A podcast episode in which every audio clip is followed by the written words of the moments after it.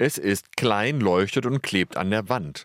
Doch das unscheinbare Gerät hat eine große Aufgabe. Hier im Brotlager der Berliner Tafel soll es überwachen, ob die Lagerbedingungen stimmen, Luftfeuchte und Temperatur.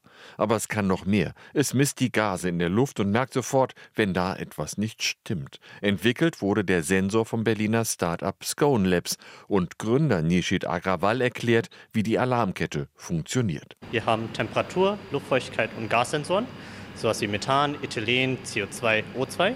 Dadurch können wir die Luftqualität bestimmen und wir haben eine künstliche Intelligenz, die verschiedene Schimmelsporen vorhersagen kann und bestimmen kann. Die Daten werden an eine Cloud-Applikation gesendet und dort wird es dann weiter berechnet.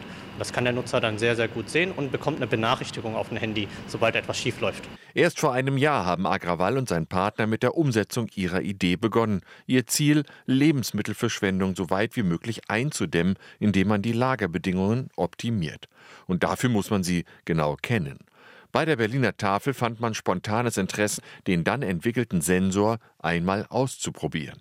Carlotta Rogner kümmert sich dort um das Projekt und ist zumindest bisher überzeugt. Wir sind natürlich jetzt erstmal dankbar, dass wir das, das nutzen durften und dürfen. Ähm, es liefert uns einfach noch mehr Erkenntnisse über unsere Lagerbedingungen, die für uns wertvoll sind. Je früher wir die schimmligen Lebensmittel erkennen ähm, und die Schimmelsporen quasi aus dem Verkehr ziehen, ähm, desto geschützter bleibt unsere restliche Ware.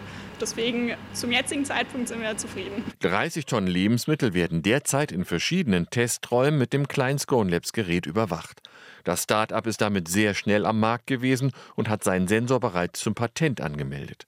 Eine erste Erkenntnis aus den Tests, je kleiner der Lagerraum, umso genauer funktioniert die Überwachung über Sensor und Datencloud. Eine Technik also, die damit zum Beispiel auch für Supermärkte interessant sein könnte. Es ist momentan noch eine Pilot- und Testphase bei uns, ähm, aber in der nächsten Iteration, gerade wo wir die neuen Sensoren hier testen, äh, wird damit auch Geld verdient. Der Messeterminkalender der Berliner Tüftler ist schon voll. Auf der Fruit Logistica geht es nämlich genau darum, mit moderner Technik gegen die Verschwendung anzugehen. Auch auf der Messe übrigens ist das ein Problem. Mehr als 60 Tonnen Lebensmittel werden nach drei Tagen übrig sein. Doch darüber freut sich dann die Berliner Tafel, die alles abholt und verteilt. RBB 24 Inforadio vom Rundfunk Berlin-Brandenburg.